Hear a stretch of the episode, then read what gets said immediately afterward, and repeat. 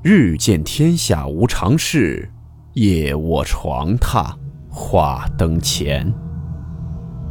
欢迎来到木鱼鬼话。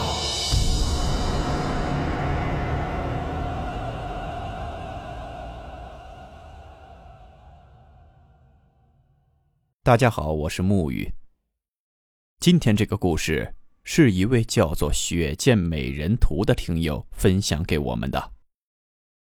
故事名称：洋娃娃。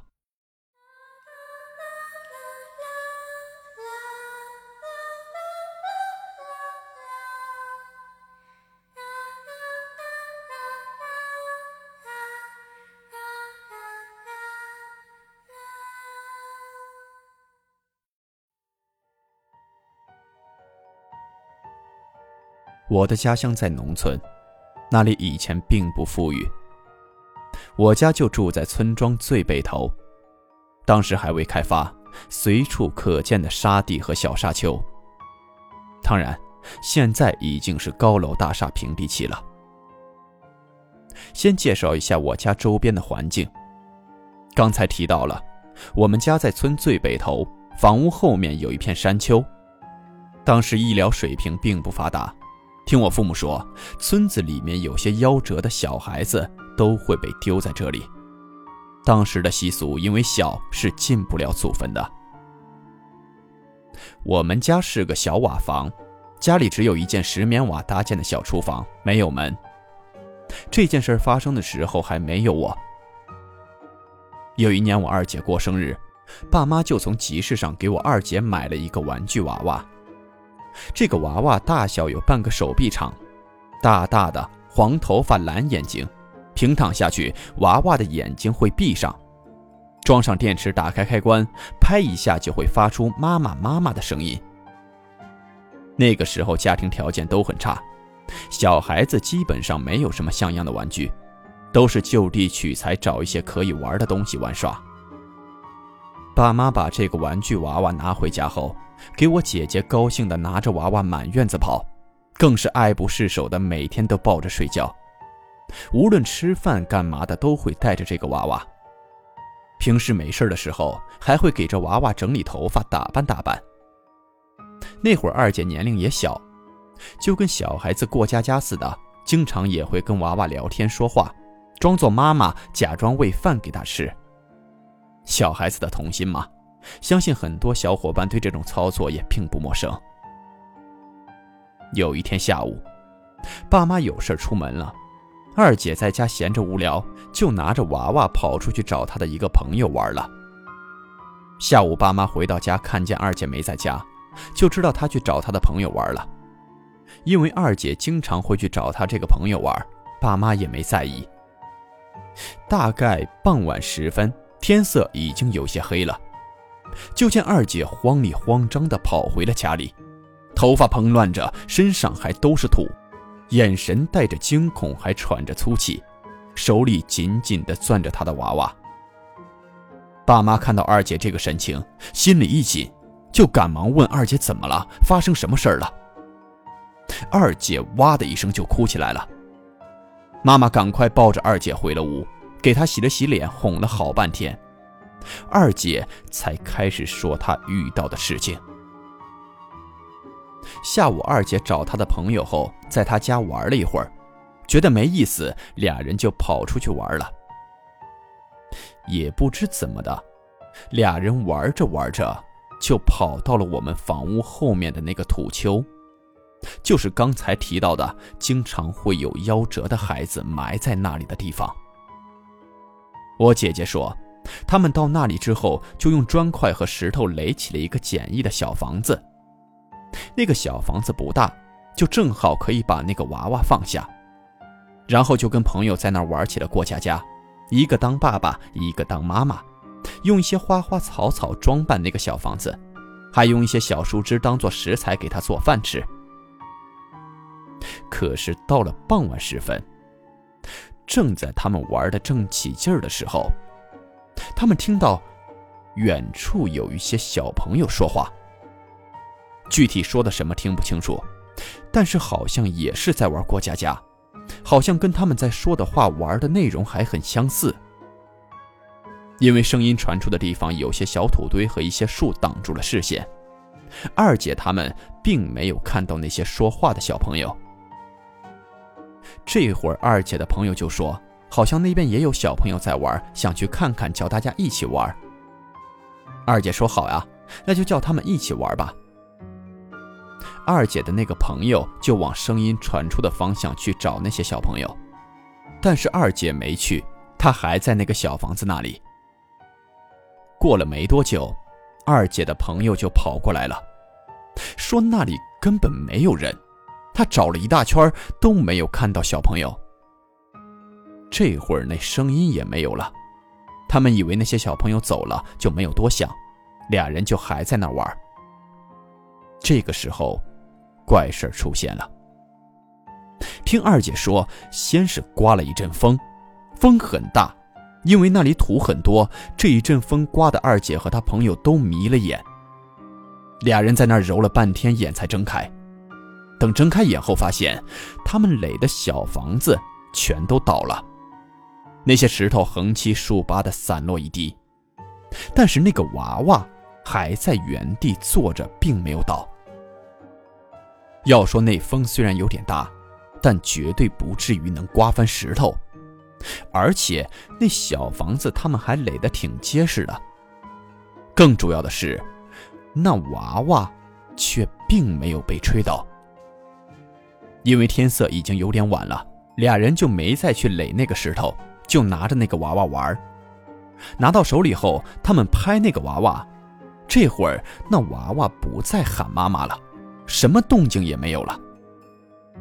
这时候才发现，那娃娃的电池没了。但是刚才还好好的，也没有动它，怎么突然电池就没了？俩人就开始在那一片找电池，找了有一两分钟，俩人就看见，在之前传出声音的那个方向，有一个土堆旁边，站着一个小孩。正在看着他们，而且还发出一阵阵笑声。二姐他们以为是这小孩趁着刚才刮大风迷着眼的时候，把他们娃娃的电池偷走了，就跑过去找那个小孩。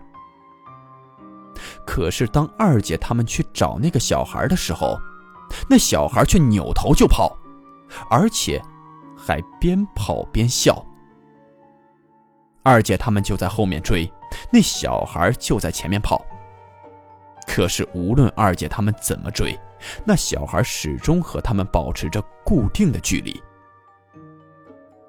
就当他们追着那小孩跑过了前面几个土堆，绕过了几棵树后，那小孩不见了，而且是突然不见的那种。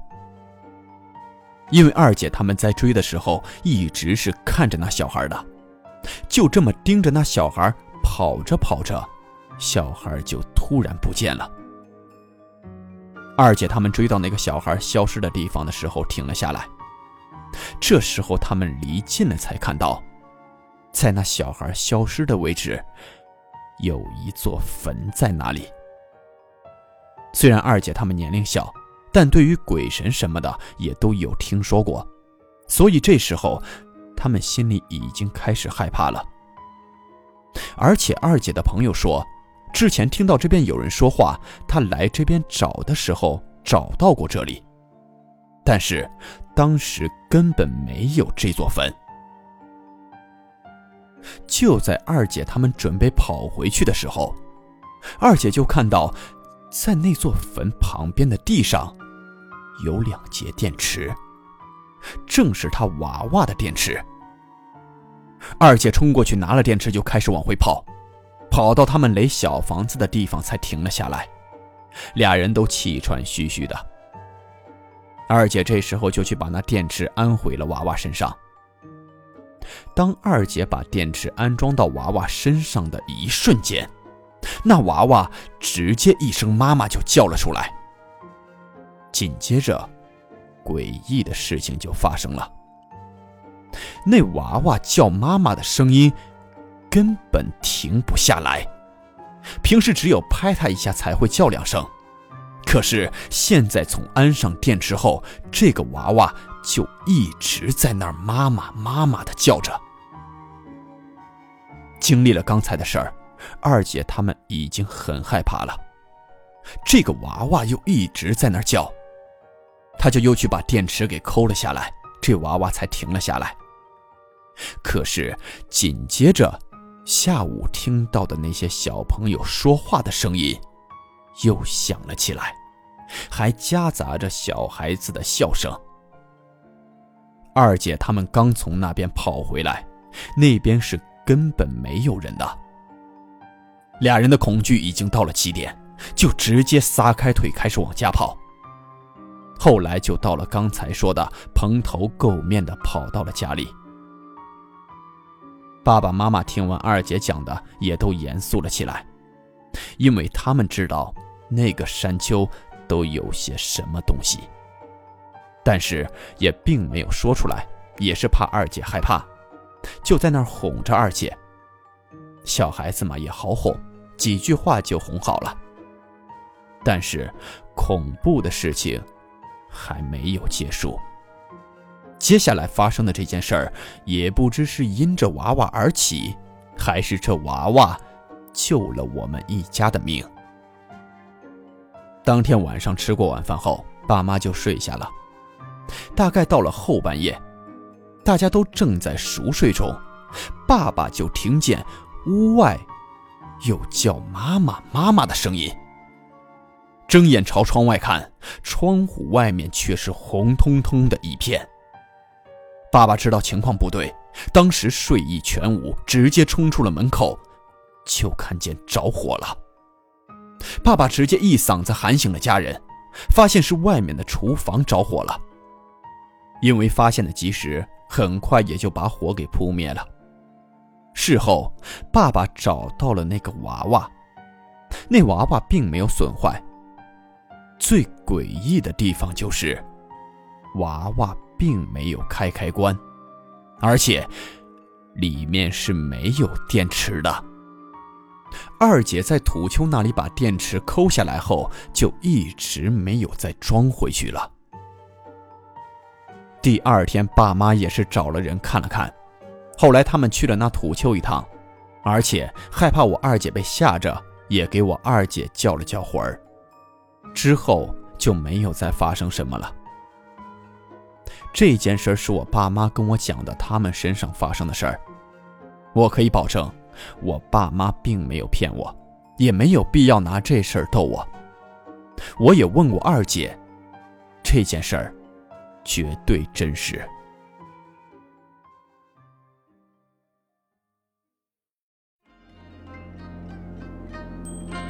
好了，我们今天的故事到此结束，祝你好梦，我们。明晚见。